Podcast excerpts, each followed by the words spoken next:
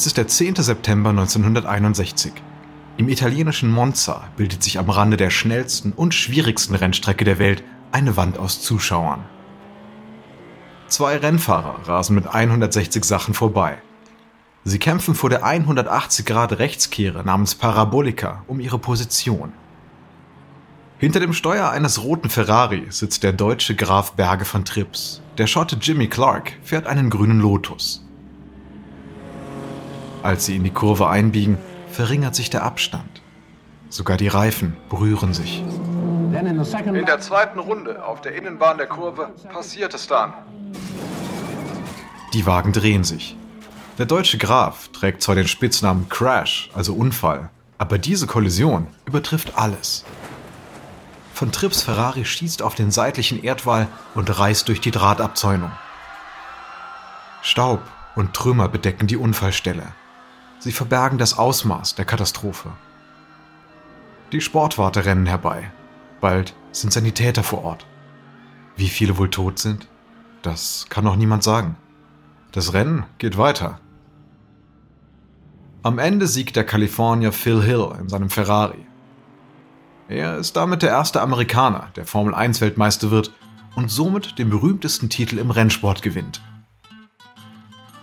Als er aus dem Fahrzeug aussteigt, fragt er direkt nach dem Kollegen und Freund.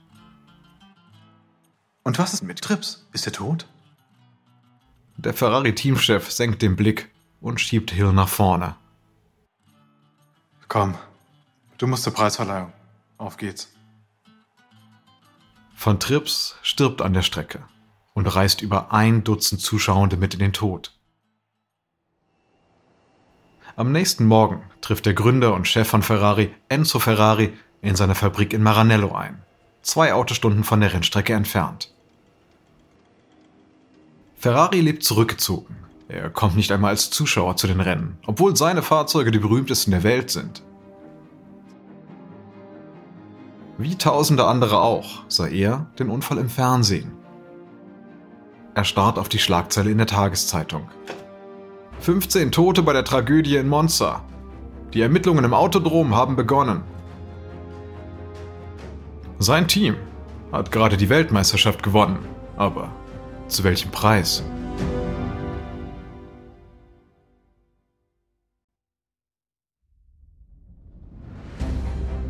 Ich bin Alexander Langer für Wandery und das ist Kampf der Unternehmen.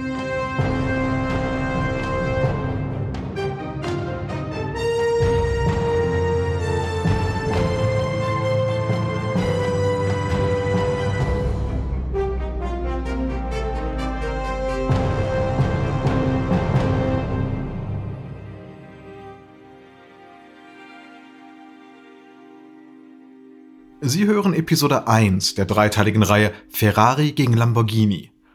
Diese Rivalität wird seit Jahrzehnten mit Geschwindigkeit, Technik und neuen Konstruktionen ausgefochten, auf der Rennstrecke, bei Präsentationen und sogar auf der Kinoleinwand. Und alles beginnt mit dem Streit zwischen einem Autohersteller und einem Kunden, der in der Welt des Automobils zu einer Legende geworden ist. Dies ist Episode 1. Das Rennen beginnt. Enzo Ferrari hat das alles schon mehrfach erlebt. In seinem Büro hängen Fotos von Fahrern, die bei Rennen mit seinen Autos zu Tode kamen. Ihm wurde oft vorgeworfen, dass er sich mehr um seine Autos kümmert als um die Piloten. Sogar der Vatikan schaltete sich nach einem besonders schweren Unfall im Jahr 1957 ein. Er ereignete sich während des 1000 Meilen, Millimilia, Langstreckenrennens auf den Straßen von Norditalien. Dabei wurden zwölf Zuschauer getötet, inklusive des Ferrari-Piloten, der am Ende seinen furchtbaren Schnittverletzungen erlag. Dieses Mal verlieren 14 Rennsportfans ihr Leben. Die ganze Welt ist fassungslos über die Nachricht. In Kommentaren werden eine Geschwindigkeitsbegrenzung und sogar das komplette Ende des Spektakels gefordert. Ferrari steht also mächtig unter Beschuss. Auch im Ferrari-Werk spüren die Mitarbeiter den Druck. Das Erdulden von Enzo Ferraris Überheblichkeit und der Stress, die besten Rennwagen der Welt zu bauen, haben sie ganz schön ausgelaugt. In den folgenden Tagen dann eskalieren kleinere Streitereien und Ressentiments schließlich zu einer regelrechten Rebellion. Einige der wichtigsten Mitarbeiter verlassen daraufhin das Unternehmen Ferrari. Darunter auch der Fahrzeugkonstrukteur Giotto Bizzarini. Er ist wütend wegen der Untätigkeit des Unternehmens und verärgert über die Ferrari-Familie. Und Bizzarini träumt schon lange davon, seinen bisherigen Chef zu übertrumpfen. Und welcher Racheakt könnte also wirkungsvoller sein, als bei einer Firma einzusteigen, die bessere Autos als Ferrari baut und sich kreativ neu zu positionieren? Er ahnt nicht, dass er diesen Mann nur 30 Kilometer entfernt finden wird. Einen jungen Hersteller von Traktoren und Klimaanlagen, der noch nie in seinem Leben ein Auto gebaut hat. Noch nicht. Sein Name Ferruccio Lamborghini. Der Weggang von Bizzarini und einiger anderer Ferrari-Ingenieure im Jahr 1961 ist als Palastrevolte bekannt. Und damit nimmt auch einer der spannendsten Konkurrenzkämpfe in der Automobilgeschichte seinen Anfang.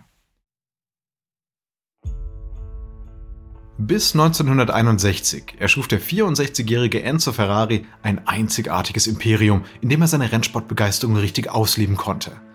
Als aktiver Rennfahrer hört er früh auf. Es wird gemunkelt, er habe wegen der tödlichen Risiken einen regelrechten Nervenzusammenbruch erlitten. Doch Ferrari selber bestreitet diese These. Er gibt an, wegen der Geburt seines Sohnes Dino 1932 mit dem Rennsport aufhören zu wollen. Während des Zweiten Weltkriegs baute er in Maranello eine Fabrik. Nach dem Krieg dann gründet er sein Unternehmen. Er baut Automobile und verkauft sie an sehr reiche Männer. Seine Fahrzeuge gelten bald als die exotischsten Autos, die man kaufen kann. Wunderschöne Skulpturen aus Metall, Glas, Leder und Gummi und darin verborgen Rennmotoren. Adlige und Prominente warten stundenlang vor Enzo Ferraris Bürotür, um eines seiner Modelle kaufen zu können. Doch für Ferrari sind die Luxusautos nur ein Mittel, um seine Lust auf einzigartige Rennmaschinen zu finanzieren. Es ist 1962, ein Jahr nach der Ferrari-Revolte. Ein wohlhabender Kunde, Ferruccio Lamborghini, trifft im Werk ein. Der ungeduldige junge Mann baut Traktoren und stellt in Bologna Klimaanlagen her. Lamborghini ist ein eigenwilliger Geschäftsmann in fein geschnittenem Anzug und mit einer schwarzen Brille. Er liebt Autos und er besitzt die begehrtesten Fahrzeuge der Welt, darunter auch zwei Ferrari. Ein Pförtner steht vor dem Werkstor. Gleich dahinter befindet sich das Chefbüro. Ein zweistöckiges Backsteingebäude, auf dem der Name Ferrari in fetten Buchstaben prangt. Enzo Ferrari beobachtet gerne die Tore, um zu sehen, wer da so kommt und geht. Lamborghini wird zum Büro geführt. Einer seiner teuren Ferraris funktioniert derzeit nicht richtig. Ich muss sagen, ich bin sehr unzufrieden. Die Kupplung an meinem Ferrari ist kaputt. Enzo Ferrari baut Rennwagen für die Weltmeisterschaft. Er ist arrogant geworden. Und er weigert sich zu glauben, dass mit Lamborghinis Ferrari etwas nicht stimmen kann.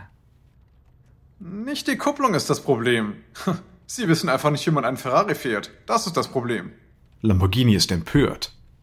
Signore Ferrari, es liegt nicht an mir, sondern an Ihrem Fahrzeug. Niemand sonst hat sich darüber beschwert. Vielleicht brauchen Sie ja eine Anleitung beim Fahren. Wissen Sie was? Ich werde nie wieder einen Ferrari kaufen. Vielleicht baue ich meine eigenen Autos, die dann so funktionieren, wie ich es will. Ferrari knirscht mit den Zähnen. Was für eine Frechheit von dem Mann. Ja, meine Autos werden besser sein als der Ferrari. Viel besser. Ich werde das perfekte Auto konstruieren. Mit diesen Worten stürmt Lamborghini hinaus. Sehr zu Ferraris Überraschung handelt Lamborghini schnell. Die Leute warnen ihn zwar, dass dies ein großer Fehler sei, dass er Geld verlieren und keinen Erfolg haben würde. Ihr werdet schon sehen, sagt er. Es ist Mai 1963. Lamborghini hat ein freies Gelände gekauft, nur etwa 30 Kilometer von Enzo Ferraris Werksgelände entfernt. Er baut eine Fabrik für sein Unternehmen. Und das heißt Automobili Ferruccio Lamborghini. Nun, braucht er talentierte Leute. Er schnappt sich also den Konstrukteur Giotto Bizzarini, der nach seinem Ausscheiden bei Ferrari frei ist.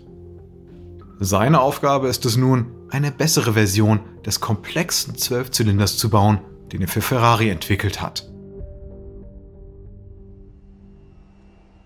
Lamborghini selber krempelt die Ärmel hoch und schließt sich dem Team seiner Mitarbeiter an. Und dann erfolgt die Premiere. Wie das Auto selbst, so muss auch die Veranstaltung grandios sein. Es ist der 12. März 1964.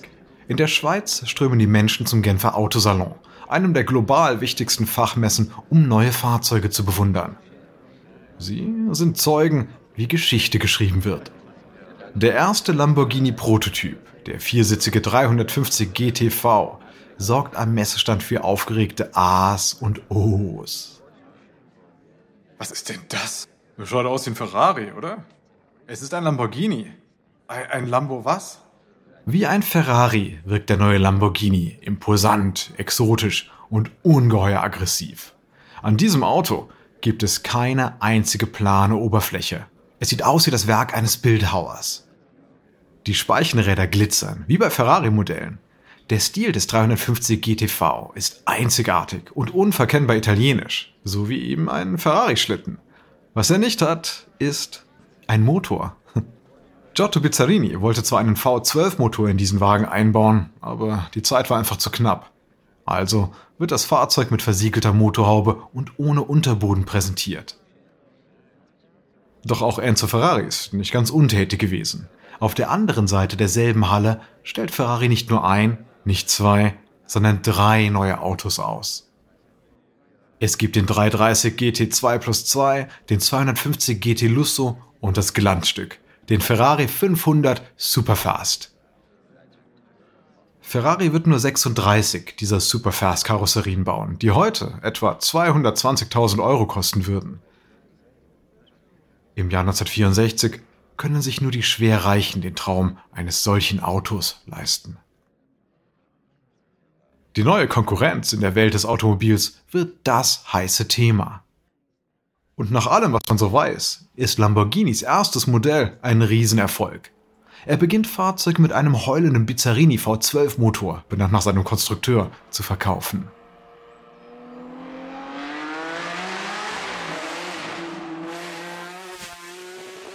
In seiner Fabrik in Maranello schäumt Enzo Ferrari vor Wut. Wie kann er es wagen, mich herauszufordern? Als das Jahr 1964 dann zu Ende geht, ist eines klar. Enzo Ferrari ist immer noch der König der Straße. Denn trotz des Newcomers Lamborghini hat Ferrari sein bisher bestes Jahr. Seine Fahrzeuge gewinnen die Sportwagen-Weltmeisterschaft der Hersteller. Beim Langstreckenrennen von Le Mans stehen Ferrari-Piloten das fünfte Mal in Folge auf dem Podest. Und zu guter Letzt entscheidet der Rennstall die Formel 1 Weltmeisterschaft für sich. Zum ersten Mal produziert Ferrari 600 Serienfahrzeuge. Der neue Ferrari 500 Superfast gilt als das schönste Auto der Welt und ist auch in Deutschland heiß begehrt. Die New York Times schwärmt, allein das Sitzen in so einem Wagen ist schon ein wenig gefährlich.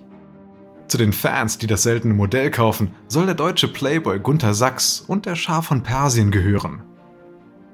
Und Lamborghini? Enzo Ferrari findet das Modell 350 GT ganz attraktiv. Lamborghini hatte ein hübsches Auto gebaut. Aber das bedeutet natürlich nicht, dass er auch ein weiteres zustande bringt. Oder vielleicht doch.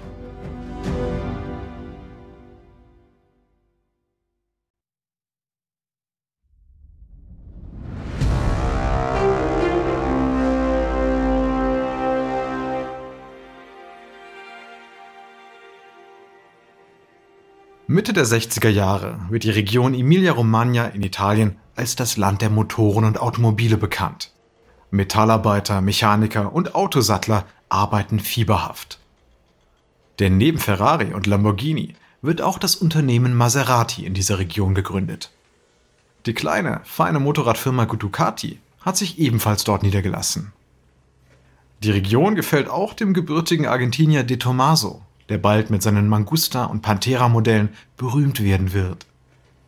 Doch nichts übertrifft die Macht und den Ruhm von Enzo Ferrari. 10. Mai 1967. Beim großen Preis von Monaco rasen die Rennwagen durch die Straßen von Monte Carlo. Der Fahrer Lorenzo Bandini im Ferrari liegt auf dem zweiten Platz. Er kurft in die Hafenstraße. die am Mittelmeer entlang führt. Die Mittelmeersonne glitzert am späten Nachmittag hinter den Dächern. Bandini streift allerdings die Streckenbegrenzung und prallt gegen einen Poller. Nachdem der Ferrari auf dem Bürgersteig aufkommt, explodiert er in einem Feuerball.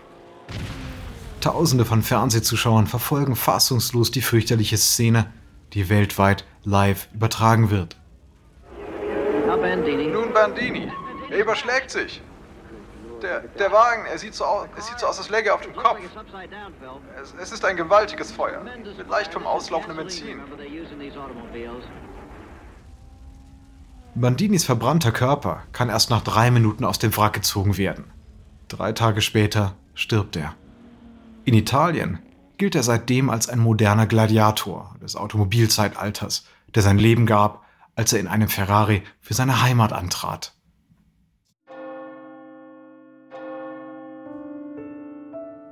100.000 Menschen nehmen an seiner Bestattung teil. Einmal mehr stehen Enzo Ferrari und sein Rennstall im Mittelpunkt der Kontroverse. Die Frage lautet, wie kann man diese Tragödien im Namen des Sports weiterhin dulden? Die traurige Wahrheit ist, dass der Tod dieser Fahrer das Interesse am Rennsport zu steigern scheint und ebenso das Fable für die Serienfahrzeuge von Ferrari, die vier Jahrzehnte später Millionen von Euro wert sind. Aber Enzo Ferrari lebt weiterhin wie ein Einsiedler. In den wenigen Interviews, die er gibt, äußert er sich sowohl poetisch als auch kryptisch. All das musste ich tun. Ich konnte nicht anders handeln. Eines Tages möchte ich ein Auto bauen, das schneller ist als alle bisherigen. Und dann, dann möchte ich sterben. In seiner Autobiografie beschreibt er die Beziehung zu seinen Autos. Diese Art von Liebe, die ich in meinem Unterbewusstsein auf eine fast sinnliche oder sexuelle Weise erlebe, ist wahrscheinlich der Hauptgrund, warum ich einfach nicht mehr zu den Autorennen gegangen bin. Ich denke über sie nach, ich erlebe, wie sie geboren werden und wie sie sterben. Denn in einem Rennen sterben sie immer, selbst wenn sie gewinnen. Das ist unerträglich. Die Aura des Mannes und seiner Rennwagen zieht treue Anhänger an. Ein Rennfahrer beschreibt es so. Der Ferrari ist so etwas wie eine Religion. Wie soll ein Neueinsteiger da bitteschön mithalten können? Ferruccio Lamborghini will das unbedingt herausfinden. In seiner Fabrik arbeitet man daran, den ersten Prototypen, den 350 GT, zu verbessern. Lamborghini weiß, dass er im Rennsport niemals mit Ferrari mithalten kann, aber er will im Bereich Straßenfahrzeuge gegen ihn antreten. Es sollen Autos werden, die so luxuriös, so schön und so schnell sind, dass sie durch ihre Ästhetik und die Leistung die Welt erobern. Drei seiner Ingenieure zeigen ihm eines Tages einen Entwurf, an dem sie in ihrer Freizeit gearbeitet haben. Die Männer sind junge Wilde, gerade mal 27 Jahre alt. Lamborghini breitet die Papiere auf seinem Schreibtisch aus. Er betrachtet die Konstruktion und legt den Kopf schief. Das ist anders als alles, was er oder andere je gesehen haben. Der quer eingebaute Mittelmotor, der direkt hinter den Sitzen angeordnet ist, sorgt für eine günstige Gewichtsverteilung auf beiden Achsen, genau wie bei einem Formel-1-Auto und den neuesten Rennwagenprototypen. Für ein Kundenfahrzeug ist diese Konstruktion untypisch. Und erst die Karosserie. Das Auto sieht so aus, als könnte es ins Weltall fliegen. Es hat eine lange Nase und ein spitz zulaufendes, kräftiges Heck. Über die Vorderräder wölben sich geschwungene Kotflügel.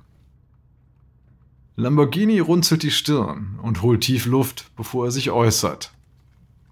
Naja, dieser Entwurf äh, macht mich nervös. Die Konstruktion ist, ist revolutionär. Die Technik extrem fortschrittlich. Das ist riskant.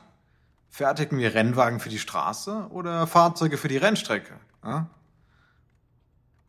Das ist eine grundlegende Frage. Die Antwort wird die Ausrichtung des ganzen Unternehmens bestimmen. Nachdem er tagelang nachgedacht hat, bittet Lamborghini die Konstrukteure in sein Büro. So, ich habe mich entschieden. Wir werden dieses Auto bauen. Die Ingenieure lächeln sich zu. Das werden sie später feiern. So, bis ich einen besseren Namen habe, nennen wir diesen Prototyp P400. Und er muss bis zum Genfer Autosalon fertig sein. Die drei Männer sind entsetzt. Bis dahin sind es nur noch wenige Wochen. Als der Autosalon 1966 näher rückt, stellt das Team das Auto fertig. Ohne Motor, natürlich. Zum zweiten Mal wird ein Lamborghini-Prototyp ohne Motor und mit versiegeltem Motorraum debütieren.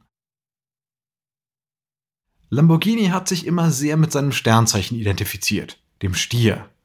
Er nennt das Modell Miura, nach einer weltberühmten südspanischen Zuchtlinie von Kampfstieren. Und danach werden alle Lamborghini-Modelle nach Stieren benannt. März 1966 Einmal mehr strömen die Autofans zum Genfer Autosalon. Die Attraktion ist diesmal die Rivalität zwischen den italienischen Autoherstellern. Ferrari stellt sein 365 California Cabriolet aus, das mit seiner langen, schlanken Form so elegant ist, dass es eher einem Kunstwerk als einem Kraftfahrzeug ähnelt. Nur 14 Exemplare werden jemals gebaut werden. Es ist ein sleekes Biest, das 245 in der Stunde macht und damit das schnellste Cabrio der Welt ist.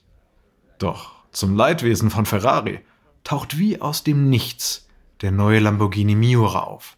Und der ist ein echter Schocker. Die Karosserie ist tiefliegend mit breiten Flanken und Lamellen um die Scheinwerfer, die wie Wimpern aussehen. Das Auto ist wunderschön, es wirkt apart und aggressiv zugleich. Die internationale Presse tut sich schwer, dieses neue Auto zu beschreiben und einigt sich auf vier einfache Worte. Atemberaubend, schön, aufregend, revolutionär. Der Miura kommt mit einem 4 Liter V12 Motor, abgeleitet vom ursprünglichen Bizzarini-Entwurf und 350 PS auf den Markt. Das Auto ist zu der Zeit das schnellste Serienfahrzeug der Welt mit einer Höchstgeschwindigkeit von 274 km in der Stunde. Es beschleunigt von 0 auf 100 in 6,7 Sekunden. Und der Preis? Der Preis waren damals 19.000 Euro, die heute 150.000 Euro entsprechen. Ein 2019 in einer Scheune im Schwarzwald gefundener Lamborghini Miura wurde für 1,44 Millionen Euro versteigert. Das Coupé gilt als einer der ersten Supersportwagen überhaupt. Manche bezeichnen es als das schönste Auto, das je entworfen wurde. Viele Superlative für das Produkt eines damals noch unerfahrenen Unternehmens. Der Miura macht Lamborghini weltweit bekannt. Und es dauert auch nicht lang, bis er nach Hollywood kurft. 1969. Kinobesucher in Europa und in den USA stehen Schlange, um den Film Charlie staubt Millionen ab zu sehen. Michael Caine spielt die Hauptrolle, aber für viele ist der Miura der Star. Unglaublich, sexy und schnell, knallrot und sehr italienisch.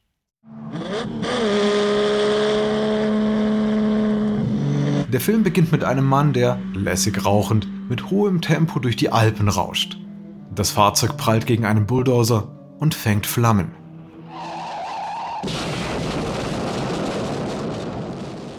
Es ist ein großartiger Film. Doch in den 70er Jahren ändert sich die Situation völlig, denn der Unfall und der Feuerball symbolisieren, was sowohl Lamborghini als auch Ferrari bevorsteht.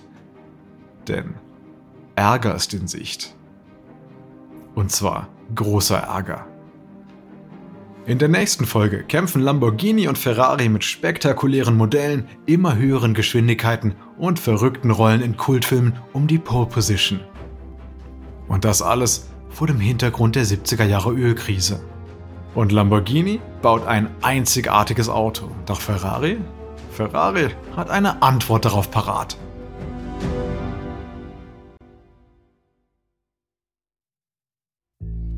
Dies ist Episode 1 von Ferrari gegen Lamborghini aus Kampf der Unternehmen von Wandery. Ich hoffe, Ihnen hat diese Episode gefallen. Ein kurzer Hinweis zu den Dialogen, die Sie soeben gehört haben. Wir wissen natürlich nicht genau, was gesprochen wurde, doch die Dialoge basieren nach bestem Wissen auf unseren Recherchen. Ich bin Ihr Sprecher, Alexander Langer. AJ Bame hat diese Geschichte geschrieben. Karen Lowe ist unsere leitende Produzentin und Redakteurin. Herausgegeben und produziert von Emily Frost. Unsere Produzentin ist Jenny Laura Backman. Sounddesign von Bay Area Sound.